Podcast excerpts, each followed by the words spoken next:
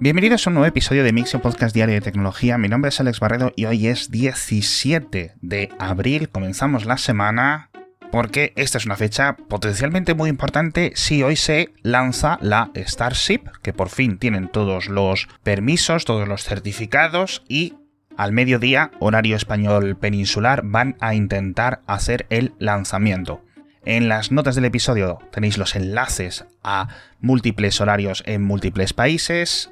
Va a haber 200.000 retransmisiones en directo, seguramente esto esté también en las teles, así que va a ser muy difícil que si ocurre os lo perdáis. Esto no significa que se lance a esa hora, es cuando se abre la ventana de lanzamiento. En principio creo que la hora específica en España peninsular es las 2 de la tarde, pero a lo mejor es a las 3, a las 4, a la hora que sea, o a lo mejor no es mañana. ¿Quién sabe? Tenemos más noticias que hablar del espacio, pero las voy a dejar para luego porque vamos a hablar de navegadores, en concreto dos noticias relacionadas con Google Chrome que me han parecido muy importantes. La primera es un curioso cambio que Google ha comentado de pasada en una actualización del blog de Chromium.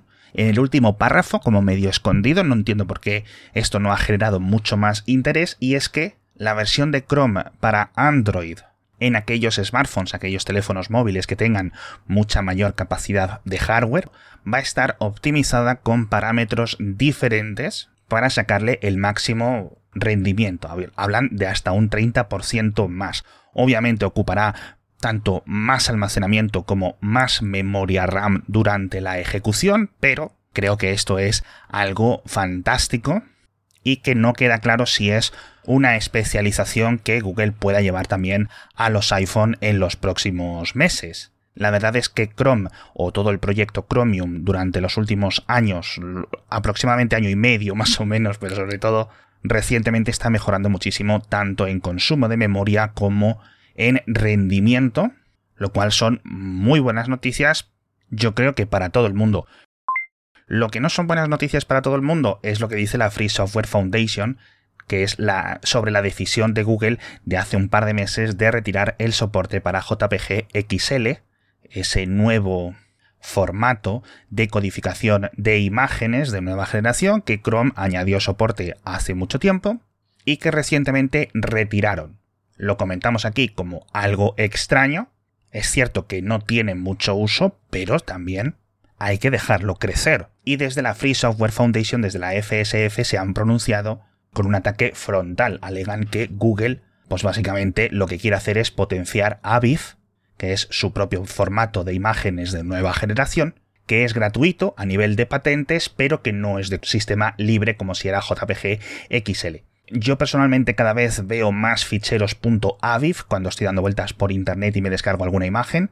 Sé que el tema de los formatos de imágenes es un poco rollo. Los últimos años estamos viendo muchísimos cambios después de, yo que sé, dos, tres décadas básicamente de dominio del JPG, del PNG y del GIF.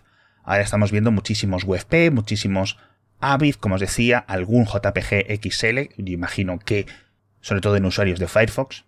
Pero la verdad es que esto debería de estar juzgado por los propios usuarios. Es decir, creo que Google ha hecho algo malo al eliminar este soporte, sobre todo teniendo en cuenta que está en la parte interesada porque el AVIF triunfe. A pesar de que los dos formatos son muy parecidos en cuanto a compresión, tamaño de los ficheros, calidad del fichero de final, etc.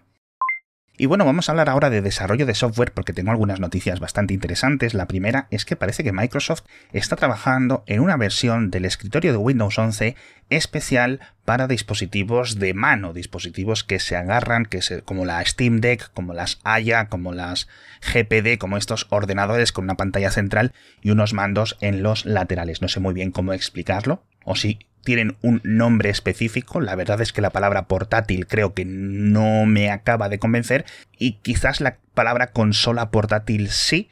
Así que vamos adelante con ello. Una versión de Windows 11 que iría añadida además de la versión tradicional de Windows 11 para teclado y ratón, la versión táctil y que parece que ha sido instigada, en cierto sentido, por la mala experiencia que está teniendo la gente utilizando Windows en Steam Deck, un dispositivo que está teniendo muchísimo éxito a nivel de ventas que viene preinstalado con una distribución especial de Linux, pero que se puede instalar Windows sin ningún problema y muchos lo hacen para poder jugar a otro tipo de videojuegos o utilizar otro tipo de software. Pero claro, se topan con que el sistema operativo no está pensado para ser controlados con unos pocos cursores, la pantalla táctil y nada más.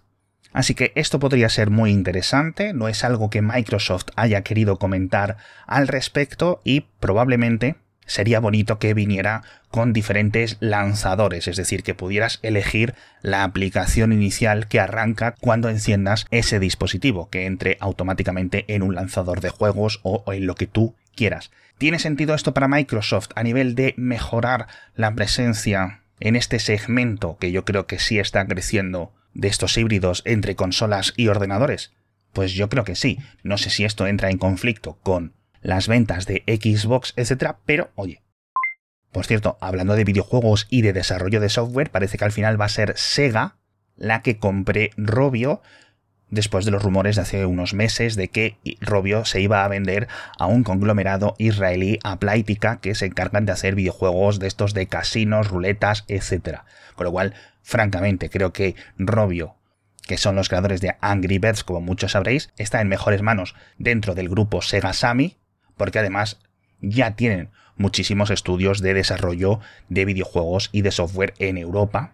Así que creo que podría ser muy interesante. Vamos a ver si se confirma esta semana.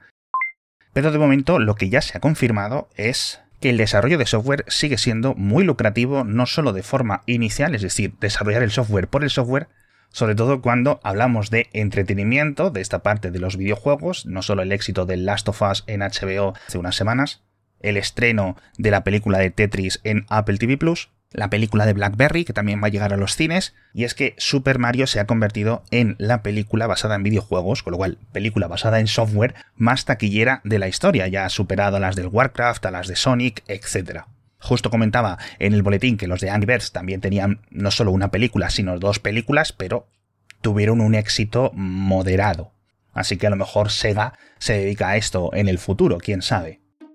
Hablando de desarrollo de software, por cierto, nuestro patrocinador no es nuevo, es uno de los más veteranos en este podcast y es que las estaciones de servicio de BP vuelven a ser tus mejores amigas ahora que suben las temperaturas, estamos todos en estas buenas semanas del año, así que te vuelvo a recomendar que lo hagas en las estaciones de servicio de BP porque tendrás hasta estos 8 céntimos de ahorro cuando repostes BP Ultimate con tecnología Active. Ya sabéis, solo tenéis que instalaros la aplicación de Mi BP, que es gratuita para iPhone o para Android. Si estás en Península o en Islas Baleares y si estás en Canarias, ya sabéis, la tradicional tarjeta del plan Dino BP. Os dejo enlaces en las notas del episodio. 8 céntimos de ahorro por litro es mucho dinero, así que tenedlo muy en cuenta.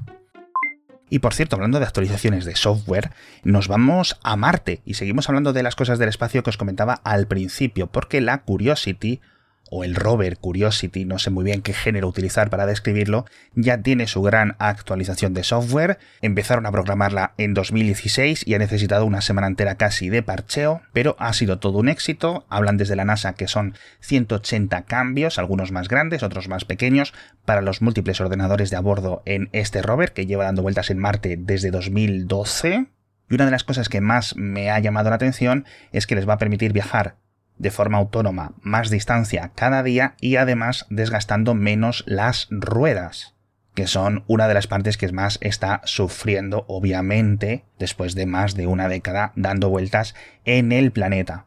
Vamos a ver si esta actualización de software, además de mejores observaciones, ahorros de energía, etcétera, le permite vivir unos meses más, pero de momento nos vamos a hablar de su sobrina, porque si la Curiosity es la hermana de la Perseverance y el Ingenuity es el helicóptero que sale de la Perseverance, pues es la sobrina de la Curiosity. Tiene sentido, ¿no? Bueno, y es que ha alcanzado los 50 vuelos en la superficie marciana, lo que se dice pronto, y además lo ha hecho justo antes de cumplir dos años del primer vuelo que realizó el 19 de abril de 2021. Lo recordaréis que lo comentábamos en la newsletter y en el podcast, y recuerdo perfectamente haber dicho algo en algún episodio en plan, no me importa cuántas veces tenga que contar esta noticia, cada vez que haya un vuelo de la Ingenuity me parece tan de ciencia ficción que lo voy a contar. Y creo que a partir del quinto o el sexto vuelo dejé de contarlos porque, sinceramente, tanto la NASA como otros pensaban que iba a ser pues tres o cuatro vuelos. Increíble que hayan sido 50, así que mi enhorabuena a todo el gran equipo de ingenieros que ha estado trabajando en esta misión durante tantos, tantos años, tanto en la Tierra como en Marte.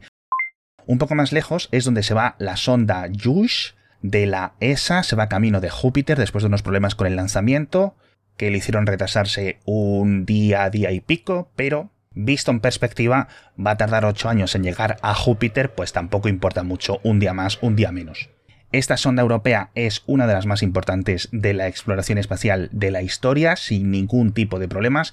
Los científicos de todo el mundo tienen puestas muchísimas esperanzas porque lleva 10 métodos de observación diferentes, muy potentes, muy novedosos, con los que va a analizar no solo Júpiter, sino principalmente tres de sus lunas, Calisto, Europa y Ganímedes, analizando zonas donde pudiera haber desarrollo biológico. Una vez que esté en la zona de Júpiter y de sus lunas, estará unos cuatro años de misión, así que además de imágenes espectaculares vamos a recibir unos datos, la verdad que van a ser una locura, espero poder estar aquí para contároslo, pero bueno, una cosa curiosa es que durante el lanzamiento en un Ariane 5, en una de las zonas de lanzamiento en la Guayana francesa, creo que en la zona de lanzamiento número 3. Estaban las cámaras de televisión grabando los movimientos, etcétera, las preparaciones para el lanzamiento y de repente se cruzó un perezoso, porque al final eso es la selva. Y fue muy gracioso porque se quedaba mirando a la cámara, etcétera. La verdad es que muy chulos. Dejo una imagen en las notas del episodio. Así que bueno, hemos tenido un buen lanzamiento este fin de semana. Vamos a ver si este lanzamiento de la Starship también se hace realidad y hacemos ya una fiesta en la que todo sale bien y todo es increíble a nivel aeroespacial. Por cierto, sobre la Starship, en principio sería un vuelo que no va a ser orbital. Saldrá desde el Golfo de México, desde esta zona en el sur de Texas, en Boca Chica, cruzará todo Norteamérica y se estrellará aproximadamente en el centro del Océano Pacífico. No sabemos a qué distancia de Hawái, pero es lo que utilizan como referencia, como que va a ir de Texas hasta Hawái. Con lo cual, lo más probable es que sea un vuelo de apenas una hora, si es que todo va bien. Así que, ya digo, yo creo que va a ser un momento interesantísimo a nivel de ingeniería, a nivel de tecnología, lo que ha conseguido SpaceX en los últimos 3, 4, 5 años de trabajo y desarrollo con la Starship y con Super Heavy es algo que nunca hemos visto. Así que crucemos los dedos, toquemos madera y esperemos que en el podcast de mañana os pueda contar cómo ha ido la misión. Pero bueno, ocurra lo que ocurra, sí que estaré aquí, si no con la noticia de la Starship o con otras. Así que aprovechad el rato para compartir este episodio, compartir este podcast, recomendarlo a vuestros amigos, a vuestros enemigos, a quien haga falta. Y si queréis, en redes sociales, dejar comentarios, dejar notitas, estrellitas en las aplicaciones de podcast que estéis utilizando, porque siempre ayuda mucho, muchísimo. Ahora ya sí que me despido, muchísimas gracias y nos vemos mañana con más noticias de tecnología.